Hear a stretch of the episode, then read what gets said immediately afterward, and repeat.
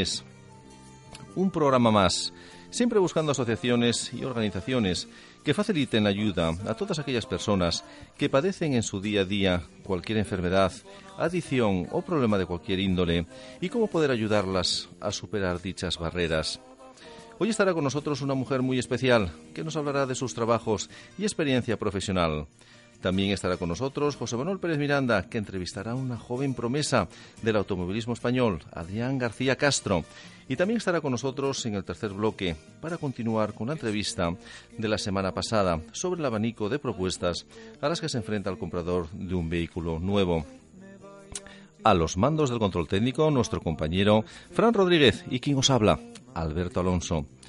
Ahora relajaros, sentaros cómodamente dar el volumen pertinente a vuestra radio y escuchad el programa. Con la ruta ya marcada y sin retrasos, comenzamos un nuevo programa. Tu programa pasaba por aquí. Comenzamos ya, amigos. ¿Qué cosas se me ocurren?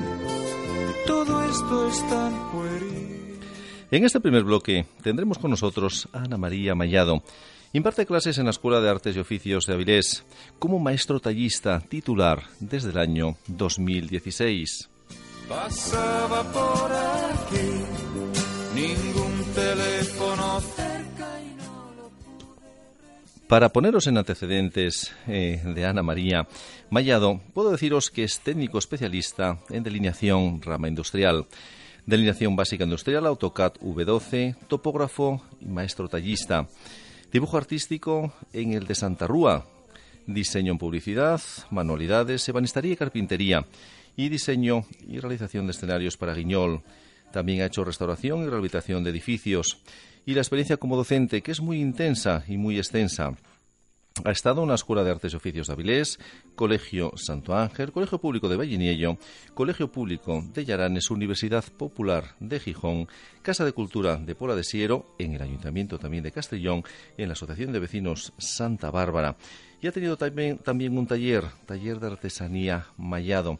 En la actualidad está en la Escuela de Artes y Oficios de Avilés como maestro tallista titular desde el año 2016 imparte todos los cursos de talla madera que se imparten en la Escuela de Artes y Oficios, seis cursos y en total 60 personas.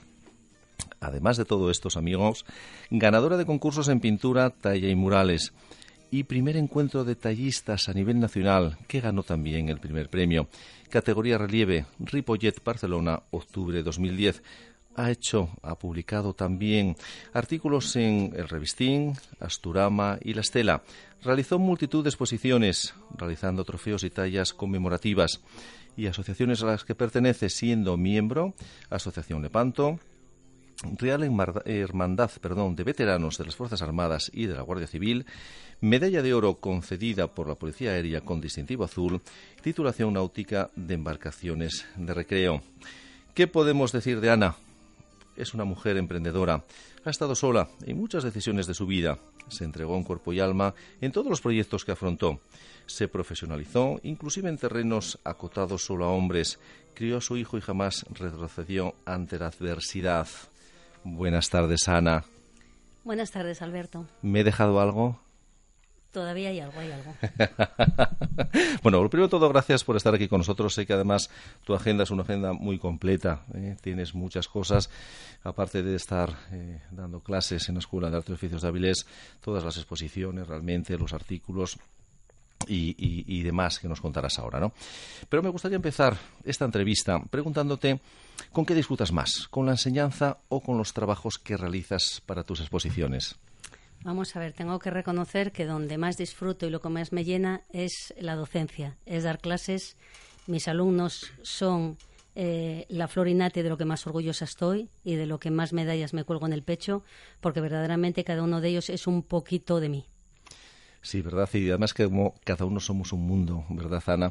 Y creo que además tienes pues edades muy diversas, desde personas muy jóvenes hasta ya personas entradas en esa tercera edad bien entrada, ¿verdad? Sí, sí, tengo tengo este curso, sobre todo, tengo mucha chavalería, cosa que hasta ahora no había, no había. Pero tengo, por ejemplo, gente que no llega a los 30 y luego tengo, pues, eh, mi niño mimado, que es el que con más cariño trato y al que más le consiento, que se tiene, pues, 92 años. Cuéntanos, cuéntanos. Y logras llegar a todos ellos porque el mensaje se transmite de maneras muy distintas. No es lo mismo una persona de, veintipico, treinta o etcétera, realmente a una persona ya con una edad que tienes que hacerle ver las cosas. Eh, sí, hombre, tienes eh, la docencia, por lo menos de esta manera, que no es aprender un oficio, sino más que nada eh, utilizar tu tiempo en algo que te guste y que estés distraído, pues tienes que adaptar un poco la enseñanza a las características de la persona, ya sea su edad, ya sea eh, la manera que tiene de comportarse. Hay gente muy tranquila, hay gente muy inquieta, hay gente muy meticulosa, hay gente que no, no lo es tanto. Entonces, un poco contando con esas características y luego un poco llevarlos hacia el terreno que a cada uno le guste, pues entonces ya tienes la fórmula exacta para que luego sean muy buenos tallistas. Estupendo. Y cuéntanos, Ana, ¿qué anécdota recuerdas con más cariño, con más simpatía? ¿Y qué anécdota recuerdas como la más comprometida? Vamos a ver, con, más cariño y sobre todo por, por, lo que me impresionó fue hace poco cuando estaba yo, llevaba muy poco tiempo en artes y oficios, eh, me vino una vez una señora eh, dándome las gracias eh, por su marido, lo bien que estaba, que gracias a mí pues que había recuperado, que estaba muy emocionada por todo lo que había supuesto la talla. Y bueno, realmente luego qué pasó, que me enteré verdaderamente que eh, un hijo que tenían, el único hijo que tenían, hacía pocos años que había muerto, y entonces al entrar en el taller mío, pues bueno, se empezó a ilusionar, empezó a tener algo por qué investigar, por qué emocionarse, estar pendiente de qué dibujo llevo, qué hago, qué... entonces bueno, para mí eso fue fue muy gratificante. Aparte de clases, eh, las terapias, por lo que veo, entras dentro de la persona, la, se introducen, porque además las manualidades tienes que estar muy centrado, con lo cual te evita sí, yo por poder ejemplo, Yo, por ejemplo, en las clases de talla tengo gente que ha venido recomendada por psiquiatras. Hay gente que ha venido engañada por los hijos, eh, un poco engañada, siendo yo partícipe de ese engaño. Eh, por ejemplo, pues a lo mejor eh, hombres que quedaron viudos que de, repente se les cayó todo el mundo, no tenía, la casa se les caía encima. Entonces, ¿cómo ocupas un hombre? No puedes meterlo a, bolillos, aunque bueno, sé que muchos hay de bolillos, pero entonces mi campo es mucho más cómodo para un hombre porque está con herramientas, está con madera, está dando golpes. Entonces mm, están más felices en ese ambiente. Entonces, pues eh, un poco con los hijos los engañamos de que habían pagado la matrícula cuando era mentira, entonces ya se siente el padre obligado a ir porque no va a tirar el dinero el hijo. Entonces ya en cuanto arrancan un poco y ya ven la mecánica, ya me adapto yo un poco a sus necesidades, entonces ya luego, que fue un poco el caso de mi alumno, del que tengo con 92 años, vino un poco engañado a, los cursos por eso. Sí, sí, sí. Porque ¿cómo lo haces? Eh, realmente están, cada cual hace su trabajo, trabajan en grupo. No, no, es eh, individualizado completamente. Yo adapto cada trabajo a la capacidad que tiene cada uno, porque unos son muy espabilados, lo coge muy bien, y otros pues no son tan espabilados. Entonces tienes que un poco adaptar a sus capacidades, porque hay gente que tiene mucho sentido espacial, hay gente que lo tiene nulo, entonces tienes que a lo mejor pues primero hacerle la pieza en plastilina para que la vea un poco en volumen, para luego llevarla a la ah, madera. claro, entonces hay unas técnicas. Hacer ese patrón, digamos, inicial, claro, ¿verdad? Claro, entonces, bueno, tantos años en ello te va puliendo, vas cogiendo picardías para luego transmitir a los siguientes. Ajá, perfecto. Y lo más complicado, mm, llegado el caso, mm, no fue precisamente en talla, fue en otro campo cuando estaba en la construcción, que también estuve en la construcción. y hablaremos Faltaba ahora de ella. Hablaremos ahora de ella, que ya lo hemos comentado. Pero es cierto, por no romper el hilo, pero luego hablamos del tema de la construcción, porque además eh, me comentaste antes eh, varias anécdotas mm. que sí me gustaría que, que, nuestros oyentes la escucharan, porque no os lo perdáis, Ana, eh, ha trabajado y nunca se ha, limitado a determinados trabajos. No, es que esto, yo soy una mujer que, no, al contrario, y siempre ha dado la talla. Aparte de, la, madera, ha dado la talla en la vida. Y como docente en talla madera, ¿cuántos años llevas eh, ya practicando? Bueno, pues yo lo que es la enseñanza llevo 20 años. 20 años. Sí, 20 son, años. son unos pocos ya, sí. Eh, y realmente estos trabajos en madera, estas tallas, ¿qué potencian principalmente en la persona? Bueno, lo primero, eh, entretenimiento, porque yo lo que quiero que mis clases sean distraídas. Hay mucha gente que no le gusta ir de tertulia, no le gusta pegarse un tute por la ría, ni una pechada de 15 kilómetros todos los días, que no les gusta ir al chigre, que no les gustan las cartas. Entonces esa gente tiene que ocuparse. Pero todavía los hay, ¿no? Afortunadamente los hay, ¿no? Que no... Sí, ni el sí, efectivamente. Entonces, bueno, esa gente, pues. Eh, em, como digo yo, yo intento que las clases de cada grupo sean su pandilla, sea su tertulia. Entonces, hay días que vienen todos con muchas ganas de trabajar y no levantan la cabeza de la pieza. Hay otros días que vienen dándole al palique porque a lo mejor el del Madrid o del Barcelona o eh, metieron un gol o el árbitro no metió lo que no y allí se arman unas grescas. Entonces, bueno, es hay que hacer un poco eh, familiar y un poco distendido y que disfruten porque todo, todo va en el paquete. La talla, el arte, que estén entretenidos, que tengas al lado una chaval, chavala de 30 años y esté charlando con uno de 90, que, o sea, hay luego una simbiosis entre las edades muy chulas porque la juventud transmite una actitud, una manera de explicarse muy coloquial, muy del entorno, mientras que el adulto, pues que está encajonado en unas pautas. Entonces, al hacer esa mezcolanza tan buena, allí hay unos equipazos que, bueno, te lo pasas pipa. Luego tienen días que se meten con la profesora, bueno, hay tantas cosas, tantas aventuras. ¿eh? luego hay castigos, que también hay castigos. Los castigos siempre, que no falla, diciéndoles, como sigáis con esa actitud, voy a mandaros un papelito para casa que cuando la señora os lo tenga que firmar, a ver qué disculpa ponéis de que llegáis tarde, de que salís antes, entonces ya, oye, como la seda funciona todos, No soy una palabra más, al contrario, soy nada más que, exacto, exacto. que el cincel de martillo. Eh, porque inclusive a estos, eh, a este grupo, eh, este, estos chicos que tienes, chicos, chicas que tienes, realmente los llevas a, concursar de manera amateur, evidentemente, con otras localidades, otras ciudades, realizáis concursos entre sí, ellos. yo tengo algunos alumnos que ya han ido a algunas exposiciones y había premios y con tan buena suerte que el primer año que fue el primero que fue a un concurso de ese tipo ganó el primer premio el segundo año que se presentó él mismo ganó el segundo premio. Ahí le dijeron que por favor bueno que convendría que no fuera tanto porque había que dar había que dar margen a los demás yo me negué en rotundo digo vas vas vas vas y los demás que espabilen. Claro. al tercer año también fue eh, su, su novia, ¿eh? que también empezó también conmigo a dar talla, entonces ya ganaba el premio él y la novia. Entonces, vamos, entonces ya, ya tengo preparado para el próximo año a ver si puedo llevar los 60. Los 60. Y entonces van a temblar. Eh, amigos, es que yo conozco a Ana, tengo el privilegio de ser su amigo pero Ana es una persona que tiene muchísima fuerza. Si la conocéis, eh, además te, te, te, te, envuelve y te involucra. Yo nunca estuve realmente en una de sus clases, pero bueno, me imagino que eso, eso tiene que ser apoteósico. ¿Y lo aconsejarías, Ana? Esta es una pregunta porque eh, sí ya me han hecho en alguna ocasión y en otros eh, temas, sabes que este programa es un programa para el tema de las asociaciones con distintas discapacidades, etcétera. ¿Lo aconsejarías como terapia a los niños con discapacidad? Y si es sí, ¿por qué? Vamos a ver, lo primero yo, date cuenta que hay herramientas punzantes, cortantes muy peligrosas, con lo cual dependería de qué tipo de problema tendría o de, o de incapacidad.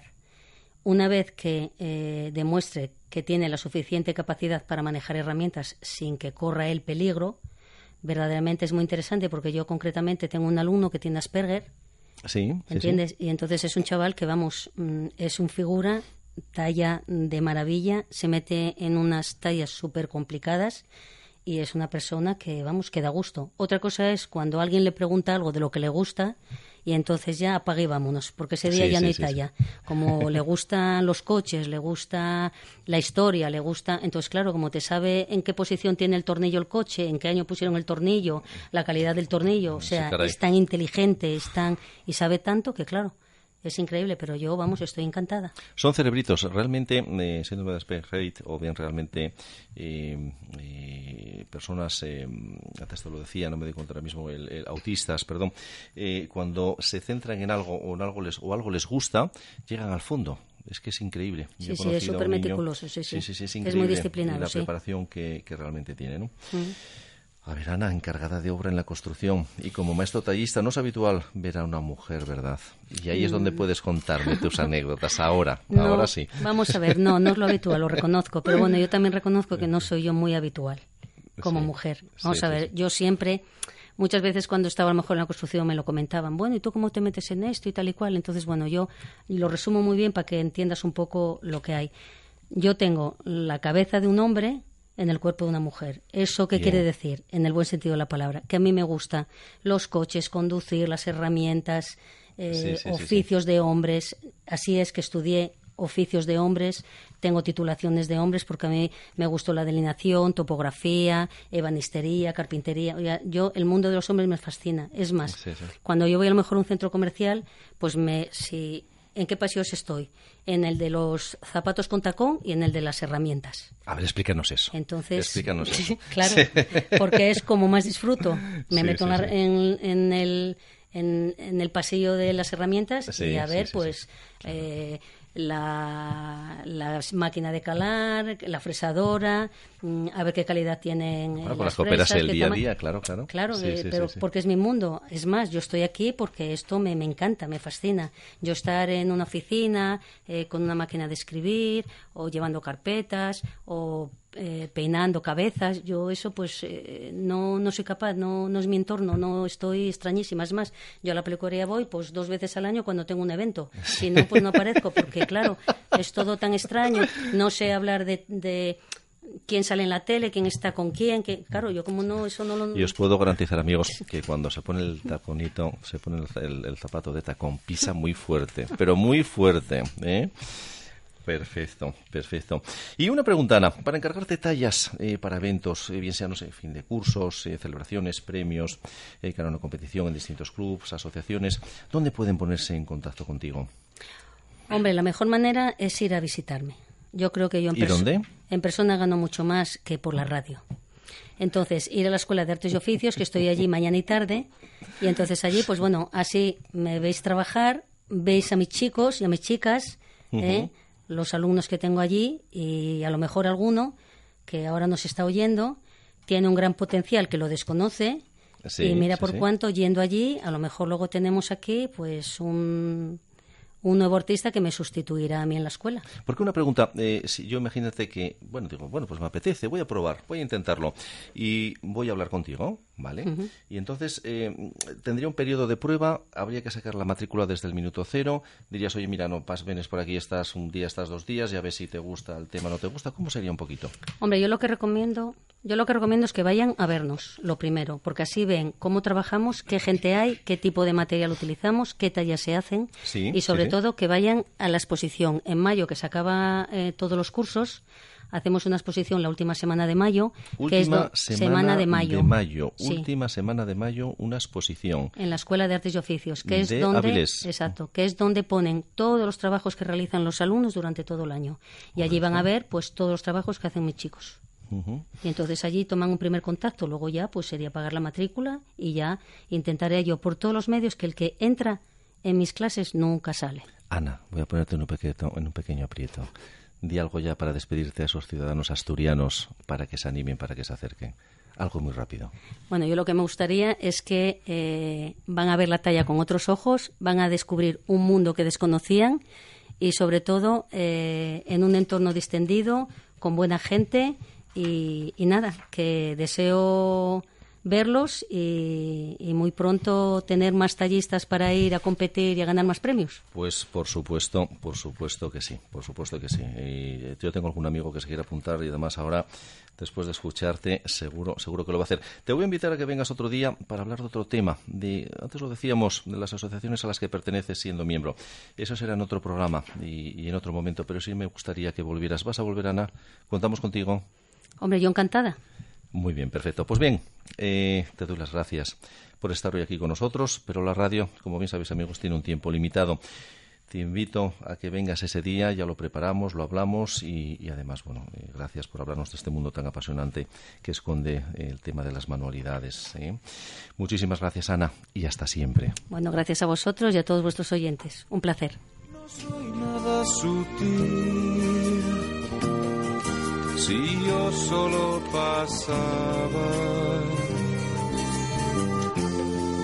pasaba por aquí, pasaba por aquí.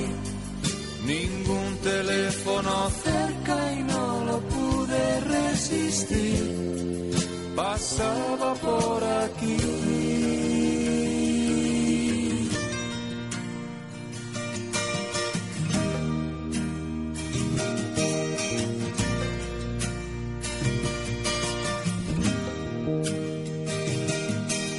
¿Qué esperas que te cuente? Hay poco que decir. Tal vez me vaya un tiempo, no aguanto este coñazo de Madrid. En este segundo bloque tendremos con nosotros a Adrián García Castro, una joven promesa del mundo del automovilismo, ya con un gran palmarés. Más guapa, ¿será que te embellece ser feliz? ¿Qué cosas se me ocurren? Como os decía amigos, hoy hablaremos con Adrián García Castro. Es asturiano. Eh, nació el 30 de septiembre del 95. Su debut en la competición fue en el Campeonato de Asturias de karting en el año 2005. Su debut en rallies fue el Rally Spring de Teberga en el año 2017. Campeón de Asturias de Rally Spring Grupo SA 2018. Campeón de Asturias Rally Spring clase AS5 también en el mismo año, en el año 2018 campeón de Asturias de Rallys Grupo N3 en el año 2019, campeón de Asturias de Rallys Clase S3 2019, subcampeón Bolafampa año 2019 y subcampeón Bolafampa Junior año 2019. Eh, ¿Qué poder decirte, Adrián? Buenas tardes. Muy buenas tardes. Eh, está con Adrián para hacer la entrevista que además nos lo ha traído ya nuestro, nuestro amigo José Manuel Miranda. José Manuel Miranda, eh, apasionado del mundo del motor, que lo tendremos después en el tercer bloque. Eh, nos ha traído Adrián para hacerle unas preguntas para que realmente lo conozcáis. Aparte de ese palmarés, tiene muchas cosas que decirnos. José Manuel, es tu momento, la entrevista es tuya, tienes aquí Adrián. Buenas tardes. ¿eh? Buenas tardes, Alberto, buenas tardes a todos. gracias por esta invitación y poder estar aquí otra vez en la radio. Pues muy bien, te lo dejo ya, que realmente podáis hacer las preguntas y que nuestros oyentes realmente conozcan a Adrián, porque además merece la pena. Aparte de un gran profesional, tenéis que ver qué tierrón es, chicas. Eh, merece la pena conocerlo. Aparte, buen piloto es bastante apuesto. bueno, pues eh, Adrián lo conozco hace ya un tiempo y me encanta su trayectoria. Entonces, bueno, eh, decidimos traerlo un poco aquí a la radio, que hable un poco de su carrera profesional, de cómo le ha ido en el año anterior y cómo va a ser su futuro. Entonces, bueno, eh, Adrián, ¿cómo surge esa afición por el automovilismo? ¿Cómo llegas a, pensar en correr? Bueno, pues nada, desde pequeño siempre eran coches, todo el día a jugar con coches, mientras los demás estaban con otras cosas y yo todo coches y bueno, empecé a ir a los rallies con mis padres y de ahí viene un poco la afición, ¿no? Bueno, esa es una buena entrada, pero ¿cómo llega el momento de decir, bueno, eh, voy a correr en karting? Porque eso ya es un tema serio, cuesta dinero, es caro y, dar ese paso. ¿Cómo fue? ¿Cómo le dijiste a tus padres, quiero correr? ¿O fue tu familia la que te animó? No, bueno, desde pequeño era siempre para Reyes un car, un car, un car y bueno, al final un día llegó y, y bueno, la idea en principio era que yo disfrutase y correr no, porque bueno, era muy caro pero claro, me empezaron a llevar a, a, entrenar con los demás chavales y, bueno, la verdad que casi siempre los ganaba y entonces fue un poco el paso de la familia, ¿no? Que tenía que correr y bueno, corrí ahí un par de temporadas, pero es un mundo que es muy difícil, hay que tener mucho apoyo y, solo pudieron ser un par de años. Claro, es un mundo muy caro en el que el tener el mejor material supone la diferencia entre quedar primero o segundo y claro, supongo que sería muy difícil mantener ese nivel de competitivo. Sí, bueno, sobre todo el karting, ¿no? Que estamos hablando de circuitos, que la gente casi prima más el presupuesto y, y tener tiempo para estar todo el, todo el día en el circuito que, que tener las cualidades quizás, ¿no? Entonces, bueno, el karting es un mundo muy difícil y hay que tener más que nada presupuesto ahora mismo. Bueno, y una vez que bueno, abandonas el karting y te dedicas, imagino, que a estudiar y a seguir evolucionando, eh, cumples los años y cómo das ese salto a, los coches de verdad, a los coches de rallies y todo lo que eso conlleva. Bueno, pues la verdad que desde que dejé de correr en car, bueno, la obsesión era volver a correr, ¿no? Y bueno, pues empiezas a trabajar y los amigos te empiezan a animar y bueno, yo la verdad que era bastante reacio porque sé lo que es este mundo, ¿no? Y sé que es todo al final presupuesto y que era muy difícil empezar, pero bueno, un día así a lo loco compramos un coche, lo empezamos a preparar con la ayuda de mi familia, mis amigos, mi novia y todo eso y bueno, al final pues empezamos a correr y no se fue dando mal. ¿Cuál fue ese primer coche? El primer coche fue un Clio, un Clio 16, que bueno, todavía lo tengo. Y, bueno, al final es más que nada el cariño, ¿no? De hacerlo con la gente con la que pasas el día a día y bueno, pues fue una buena experiencia. Bueno, y por lo que he estado siguiéndote, la temporada pasada ha sido un salto muy importante en tu carrera deportiva. Cuéntanos cómo, cuéntanos cómo se dio esa circunstancia y cómo pasaste a formar parte de un equipo ya profesional. Bueno, pues a final de la temporada 2018 tuvimos suerte y llovió un par de carreras, siendo sinceros, y hicimos unos puestos muy altos. Y se fijaron en nosotros el equipo Albemaco y nos dio la oportunidad de participar en, en la Copa, ¿no? En una Copa que había en Asturias, que era una Copa igualdad de condiciones. Y la verdad que era casi con, con lo que toda la vida había soñado, ¿no? Pelear de tú a tú a igualdad de condiciones y, oye, el que lo haga bien, bien, el que no, pues no. Y fue un gran año, la verdad. Tuvimos un poco de mala suerte que nos privó de quizás ganar la Copa, pero bueno, demostramos la rapidez que teníamos, ganamos a gente como Esteban Ballín, que es un piloto de renombre que... Un referente. Sí, un piloto que fue piloto oficial de una marca, que eso son palabras mayores en esto el automovilismo, y bueno, la verdad que fue un gran año. Habéis quedado segundos, ¿no? Sí, quedamos segundos. Bueno, me ha dicho un pajarito que tu copiloto es alguien que nunca hubieras imaginado que podría ser. Esta pregunta, me imagino. Esta pregunta tiene dardo venenoso. Sí, bueno, la verdad que sí es. Bueno, es mi novia y bueno, nada, la verdad que muy bien.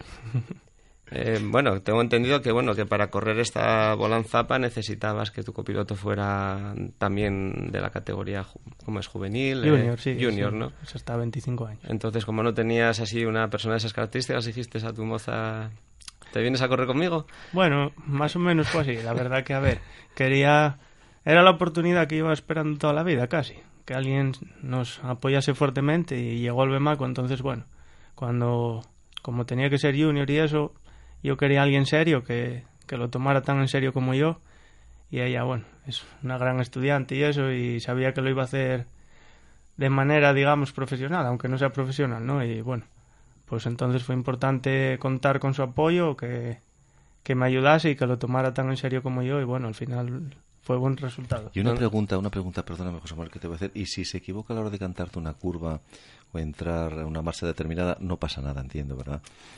Sí, sí, sí que pasa. La verdad que hizo un trabajo espectacular durante todo el año y no cometió ningún fallo, pero bueno, sí que al final es muy importante que el copiloto lo haga bien porque si no una curva que te cante mal puede acabar en, catástrofe.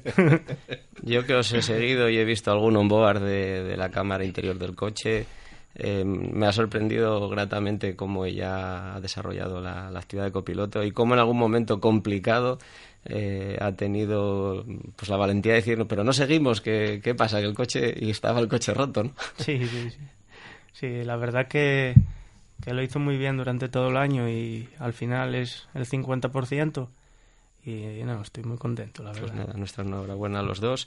Cuéntanos, ¿cómo se va a desarrollar la temporada 2020? ¿Qué planes de futuro tenéis? ¿Tenéis ya algún tipo de, de información sobre lo que va a pasar eh, con vosotros y este año que viene? Bueno, pues este año eh, Albemaco sigue confiando en nosotros. Y entonces, bueno, vamos a estar en, en, el, volante, en el volante la Copa de Promoción, y luego estamos intentando conseguir un proyecto más que sea un poco más a nivel nacional, pero bueno, está la cosa todavía muy en el aire, entonces bueno, poco a poco lo estamos intentando y bueno, sería el objetivo, ¿no? Pero bueno, es algo así. ¿Pero qué sería? ¿Otra Volanzapa el año que viene? O sea, este año 2020. Sí, en 2020 en Asturias eso lo tenemos confirmado, correr el Volanzapa y bueno, nos gustaría hacer quizás algo más, un poco más. Vale. Porque una pregunta, Adrián, ¿eh, ¿realmente este deporte, como el deporte del caballo, el automovilismo, GP o motos, etcétera, detrás tiene que haber siempre un sponsor, siempre tiene que haber un dinero, siempre tiene que estar detrás el, la famosa pasta, ¿no? Eh, tienes que ser muy bueno, muy bueno. Y dentro de ser muy bueno, muy bueno, tener realmente esos, esos esas ayudas, esos padrinos, ¿no? Eh, en tu caso, ¿te costó o te está costando excesivamente el, el, poder avanzar en la categoría, el poder continuar en la que te encuentras? Porque esto sabemos todos que es a base de dinero, amigos. ¿eh? Sí. sí, la verdad está claro. El presupuesto es lo primero. Una vez que tengas el presupuesto ya empiezas a ver lo demás. Y bueno, sí, aquí en Asturias la verdad que Albemaco nos apoya bastante para poder correr esta copa, pero ya para dar el salto a nivel nacional hace falta más ayuda que, que la de ellos, que es mucha, pero bueno, al final, oye. Sí, todo es dinero. sí, todo es dinero. Sí, sí, estamos hablando de cantidades que, que casi parecen una locura. Entonces, bueno, es, es difícil, lo intentamos, pero bueno, oye. Pues desde aquí animamos a quien nos esté escuchando, si quiere apoyar, patrocinar a nuestro piloto aquí de Avilesino, pues nada. A una joven promesa y con un gran palmarés. Porque te iba a comentar, eh, te iba a preguntar, realmente yo, padre de, un crío, de varios críos, que quiero que se inicien en el mundo del automóvil, ¿eh? Eh, realmente entiendo que el primer paso tiene que ser un karting. El primer paso para que tomen contacto con una pista, que realmente empiecen a competir con más críos, eh, que empiecen a, moverse eh, por distintas pistas, no siempre la misma, que empiecen a saborear o el olor a gasolina, que empiecen a saborear el, calor del público o el enfado del entrenador o tu padre en este caso, ¿no? Eh, aconsejarías, lógicamente, el primer paso entiendo que es un karting. Yo, por ejemplo, que no entiendo del tema, para empezar y, tener ese primer contacto con el mundo del automóvil, ¿verdad? Sí, sí, está claro. el primer paso es el karting y es un paso muy importante que pasa que, bueno, hay que contar con un buen presupuesto. Sí que es verdad que ahora eh, entre la Federación Española y Fernando Alonso están promocionando copas que son más asequibles, que son en igualdad de condiciones. Y al final yo creo que eso es en lo que se tiene que basar, ¿no? Porque si tú compites contra mí en igualdad de condiciones, entonces se verá quién de verdad tiene el nivel y quién no al final si cada uno lleva lo suyo, pues predomina más el presupuesto que la calidad, digamos, ¿no? Es que es lo que casi siempre pasa. Mis hijas, por ejemplo, eh, siempre montaron a caballo, entonces dependía de la capacidad económica que mm. tuvieras el, padre o la madre, los padres en este caso, para que tuviesen varios caballos, que, lógicamente eh, según subieras de altura fueras eh, bueno pues pues ganando también otro tipo de caballo etcétera en el coche supongo que es idénticamente igual con lo cual siempre es pasta pasta pasta eh, tú hoy por hoy eh, sueñas entiendo tú estás trabajando para seguir creciendo estás trabajando para, para competir y una persona que compite es para ganar una vez que te sientas en ese coche es para ganar ¿cuál es tu sueño ahora mismo? Bueno, pues no te sé decir. Vaya pregunta, ¿eh? Tómate el tiempo que quieras. el. Déjate llevar, dice Ana, déjate llevar, venga, va. El sueño de cualquier piloto es llegar a lo máximo, ¿no? que sería mundial. Pero bueno, teniendo los pies en la tierra, me gustaría conseguir un buen programa a nivel nacional. Y, lo, que te digo, teniendo los pies en la tierra, me gustaría correr una copa monomarca que viene siendo todo coches iguales, lo que hablábamos. Sí. Me gustaría correr una copa así a nivel nacional. No, luego ya de ahí, pues oye, si, si demuestro la calidad para poder ganar o estar adelante, pues oye, soñar es gratis, pero al principio sería algo impresionante correr eso. Querer es poder, recuérdalo siempre, ¿eh? y tú quieres, es muy importante. Eh, para las personas que no sabemos del tema, ¿cuántas carreras son por año? Bueno, depende del presupuesto. Pero, por ejemplo, el Volanfapa son seis carreras, ¿no? Cinco del Campeonato de Asturias y una a nivel es una prueba asturiana, pero bueno, es a nivel nacional del Campeonato de España. A nivel nacional, por ejemplo, son seis. Eh, si subes mm, a una categoría un poco superior, ¿será alguna más? Eh... Mm, bueno, en el nacional creo recordar que son nueve, pero las copas suelen tener seis pruebas. Seis pruebas cada una. Y te voy a pedir un favor, hombre, para esos chicos, chicas que lo están probando, que no les están saliendo las cosas bien que están a punto de dejarlo, pero continúan yendo a ver qué pasa. ¿Qué les dirías a, esos, chicos que están intentándolo y que todavía no, no, consiguen encontrarse a sí mismos? ¿no? Los que están comenzando, y me refiero, ¿eh? realmente. Bueno, los comienzos no son fáciles, ¿no? Pero bueno, eh, insistir y sobre todo disfrutar. Disfrutando. disfrutar. Sí, sí, sí, y más que nada disfrutar. Disfrutando salen, salen las cosas y bueno, al final esto es para pasarlo bien. Es un hobby, es muy difícil llegar a vivir de ello, pero bueno, disfrutar es lo más importante. Una última pregunta, Adri. Eh, en el regional de, de rallies, de Rally Sprint, perdón, eh, has conseguido grandes resultados. Eh, ¿Cuentas correr alguna carrera ya para terminar? Este año con tu Clio ahí súper... pues no lo sé muy bien. La verdad que estamos a ver si cerramos lo que os comentaba antes del Volanfap y a ver qué más podemos conseguir y, y una vez que esté todo, pues valoraremos correr pero bueno, sí que hay ganas de correr un Rally Spring o dos, que, que la verdad que siempre se nos dio bien y, es donde mejores puestos tenemos. Fueron los inicios. Sí, fueron los inicios. Estupendo. Pues yo, eh, querido Adrián, te doy las gracias por estar aquí con nosotros. Eh, por, por decirnos y hablarnos de tu mundo, ¿eh? por estar aquí, que sé que también estás eh, con bastante jaleo y, con bastantes temas, aparte de tu trabajo, etcétera, etcétera. Eh, espero volver a verte, de verdad, de corazón. Y sí me gustaría que José Manuel te despidiese porque ha sido la persona realmente que te ha traído. Por favor, José Manuel, despide como se merece Adrián. Pues gracias, Adrián. espero que este año tengas todo eso que estás deseando, que sueñas con ello y consigas el máximo en lo que se te proponga. Vale, muchas gracias, un placer venir aquí y a ver si volvemos otra vez. Por supuesto que sí, muchísimas gracias. Y ahora amigos, os dejamos con un tema musical, un tema clásico de siempre, de Marta Sánchez, Dime la verdad.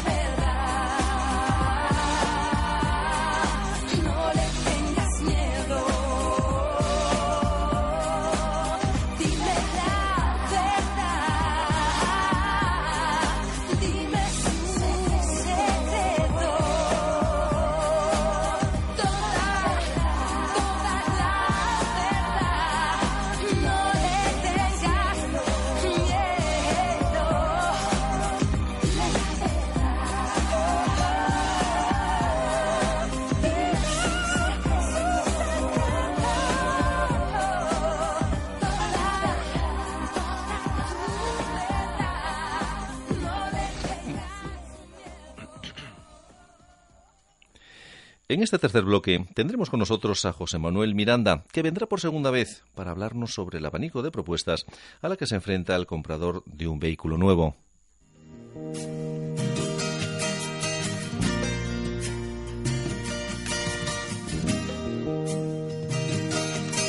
La hora fue sin duda para ponernos antecedentes, amigos, eh, que ya ha estado aquí, José Manuel Pérez Miranda, y recordar un poquito eh, quién es, es propietario de la peluquería Miranda Barber Shop en el Quirinal.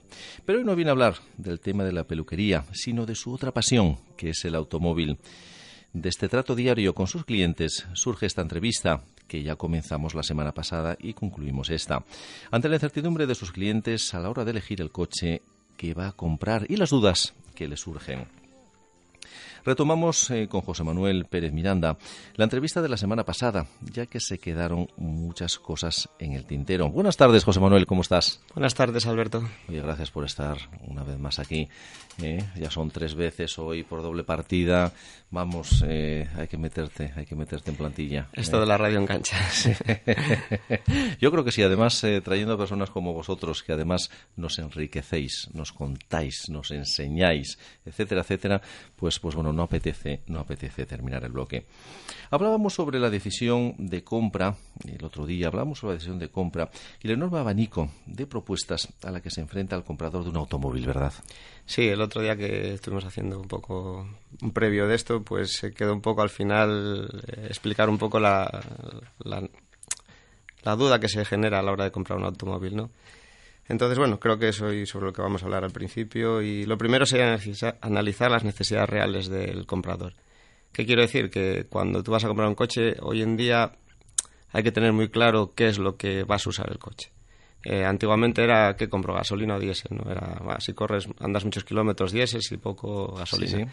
Pero a día de hoy esa variable está multiplicada por, por seis o siete incógnitas. Entonces, eh, hay que sentarse eh, muy bien, analizar muy bien qué vamos a hacer con el coche. Entonces, claro, si una persona pues va a hacer un uso eminentemente urbano, pues sí que se puede ir hacia un híbrido, que es un coche con una pequeña batería eh, apoyado en un motor de gasolina sencillo. Y ese tipo de coche sí que está muy bien para un uso urbano. Son coches un poco más caros que los normales, y siempre hay que pensar un poco pues entre lo que me cuesta un utilitario vamos a decir económico y un híbrido. Siempre va a haber una diferencia de dinero. Pero bueno como tenemos que analizar luego otro factor que es eh, si necesito realmente un eléctrico pues eh, habría que mirar eso. En el segundo caso pues ya es gente que usa el coche en urbano pero también hace escapadas no hace salidas. Entonces bueno eh, hay que analizar muy bien si eh, esas salidas son de largo recorrido, si son muy habituales o poco, porque entonces ahí puede entrar en juego o un diésel o un híbrido enchufable. Eh, siempre vamos a ver que hay siempre diferencia de precio a, más caro a, la tecnología eléctrica, porque sumamos eh, un componente nuevo, que al motor térmico le sumamos la parte eléctrica. Eh, luego, pues ya tenemos que irnos a, otro tipo de vehículos, que ya serían los, los eléctricos. Los eléctricos son muy caros. A día de hoy hay, mm, empieza a haber un poco de oferta. Este 2020 todas las marcas van a sacar modelo eléctrico. Sí. Y van a ser coches eh, caros. Eh, un Opel Corsa eléctrico que sale o sale ahora o va a salir ahora Estamos hablando en torno a los 30.000 euros. Yo creo que están entre 8.000 a 10.000 euros más caros que el de combustión, ¿no? A partir de 6.000 euros, dependiendo de la gama y el tipo de coche. Entonces, claro, eh, hay que tener muy claro que eres muy ecologista. Sí, eh, sí, sí. Y va un poco enlazado con, con el, tercer tema que quería tocar, es si necesito un eléctrico, ¿no? Si eres eh, muy, muy pro de, y al final lo tendremos que ser, porque el CO2 hay que intentar eliminarlo sí o sí, pero a día de hoy es la entrevista hoy. Eh, y si me haces otra entrevista dentro de dos años va a ser otra respuesta. Distinta, claro, pero a día de hoy hay que analizar eh, qué escenario tenemos y si realmente gastarme 30.000 euros en un Opel Cosa eléctrico que tenga una autonomía de 200, 300 kilómetros si me compensa. Desde las fábricas o desde el mundo que dirige esto están pensando en que valoremos más lo que vamos a hacer con el coche al día siguiente. Quiero decir, mañana voy a hacer, no sé, 60 kilómetros, eh, pues entonces voy a hacer una recarga de ciento y pico. no, no, no estar haciendo la recarga máxima siempre, sino hacer unas recargas eh, ajustadas al uso. Sí. Entonces, claro, igual tienes un coche de 200 kilómetros que mm, lo vas a usar diariamente pues para ir a Oviedo ahí a, trabajar, o a Gijón, a un polígono. Pues te va a cubrir esas necesidades. Pero tienes que pensar que ese mismo Corsa comprado en gasolina te cuesta igual 16.000 euros. Entonces, claro, a día de hoy diferencia, es mucha diferencia y eh, tenemos que valorar qué grado nos, tenemos nosotros de, ecológicos. Claro, Ahí, va a ser más un tema de mm, pensamiento que de economía y pura y dura, porque a, día de hoy por economía no es. Luego hay que pensar eh, qué escenarios en las ciudades se van a generar. Ya se está hablando de que quieren a las ciudades de más de 50.000 habitantes eh, vamos a decir, entre comillas, obligarlas a poner protocolos anticontaminación para que se generen situaciones de, contaminación alta y que se impida a los coches que más contaminen entrar a las ciudades de más de 50.000 habitantes. Más de 50.000 habitantes. El tema es cuándo va a pasar eso. Pues igual pasan otros dos o tres años. ¿Y cuántas veces en Asturias se puede dar esa situación? Sí. Claro, en Madrid y Barcelona ya sería otra contestación, porque claro, en Madrid y Barcelona ya están con ese problema. De hecho, hay gente, lo comentaba en otra entrevista, gente que ha comprado coche hace año y medio y se encuentra que ahora cada vez que sale con el coche hay protocolo de contaminación nivel 5, pues le multan con, no sé, 100, 200 euros cada vez que saca el coche en esos momentos. ¿Y estas personas que han comprado el coche hace seis meses, un año, un año y medio? Es que ahí, eso es lo que decía yo en la entrevista, que desde los gobiernos, tanto Europa tal, se está como queriendo correr mucho. Y esto debería ser más despacio, porque todo este cambio eléctrico... Más programado, ¿no? De alguna sí, manera, y dar tiempo a todo el mundo, a las industrias que se preparen, a los compradores que puedan eh, prevenir esa compra, porque si yo ahora me compro un coche hace un año que me he gastado mucho dinero y dentro de seis meses me van a multar porque me digan que hay mucha contaminación, pues igual no es justo. Aunque sí hay que hacerlo, pero, pero más despacio. Bueno, más despacio y, esto hay que programarlo, hay que darle un sentido. Evidentemente hay que informar al comprador, ¿eh? no puede ser de, de, la noche al día. ¿eh? Realmente yo espero que sea más despacio, yo espero que, lo hagan un poquito más, más justo. Y, bueno, claro, es que además hay que pensar que la infraestructura no está montada. Eh, hoy, hoy un cliente que es, es aquí de Avilés, pero reside en Londres, me decía que de un año a esta parte, pues la, diferencia de lo que voy a contar con lo que tenemos aquí, eh, la proliferación de puntos de recarga ha sido brutal. O sea, de hecho me decía que, bueno, supermercados, en, en, hostelería, por ejemplo, delante de los hoteles, pero ya es que estaban empezando a ponerlas en las farolas. Cada farola eh, cogían la corriente de la farola y ponían un, punto de recarga. Que decía que al principio pues no había muchos coches eléctricos, pero claro, eh, como allí las restricciones son también no sé cuántas libras le ponen por día a cada coche que entre en, la City que no sea emisiones eh, cero. Entonces, claro, eh, se están viendo obligados a comprar y cada vez hay más coches eléctricos y cada vez mm, llegan menos los puntos de recarga. ¿Esto que nos lleva? Que cuando esto llega a España van a tener que poner muchos puntos de recarga, porque evidentemente si quieren vendernos coches eléctricos vamos a tener que tener donde cargarlos. Y eso va a llevar eh, un tiempo largo. Correcto. ¿Y en qué afecta, José Manuel, en qué afecta la nueva normativa de los 95 gramos de CO2 eh, que entra en vigor este 2020 al usuario?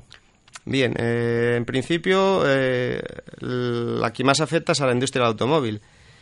¿Por qué digo esto? Porque por cada coche que vendan, el de la suma total de coches van a sumar el CO2 de todos sus coches. Pues imagínate que tienen X vendidos eléctricos, X vendidos gasolina y X vendidos mm, V8 500 caballos que contaminan 300 gramos de CO2. Pues la suma de todo eso la dividen por el número de vehículos vendidos y si da más de 95 gramos van a ser penalizados los fabricantes con 90 euros por coche y gramo que se dan de esos 95 gramos. Este primer 2020 van a poder eh, eliminar de esa cuenta los, el 15% de los coches que más contaminen, también para darles un poco de tiempo a que se, a que se adapten. Pero en el 2021 ya va a ser el 100% de la venta. Todos los coches que vendan van a dividirlos y si pasan de esos 95 gramos eh, van a tener que pagar multas millonarias. ¿Qué va a ocurrir? Habrá marcas que sí se puedan adaptar marcas que ya son híbridas actualmente, que tienen casi nada de... Que ya tienen un trabajo detrás importante, además. ¿eh? Pero imagínate Ferrari, Porsche... hombre, ya, Porsche ya tiene su, su coche eléctrico. Claro. Entonces, eh, eh, esa cuenta la van a tener que repercutir al final en el comprador. Porque claro, si ellos van a tener que pagar esas multas millonarias si no llegan a esos 95 gramos, alguien las va a tener que pagar. ¿Y quién las va a pagar al final? Evidentemente, el que se compre el coche. El, cliente final, que es el comprador. que es el comprador.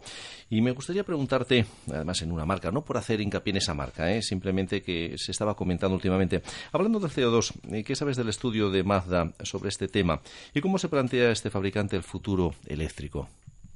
Bien, Mazda eh, ha tirado un estudio de la... es un profesor de la Universidad de Colonia, que se llama Christopher Buchal, este científico eh, ha hecho un estudio sobre la diferencia de emisiones de CO2 entre diésel y, eléctrico.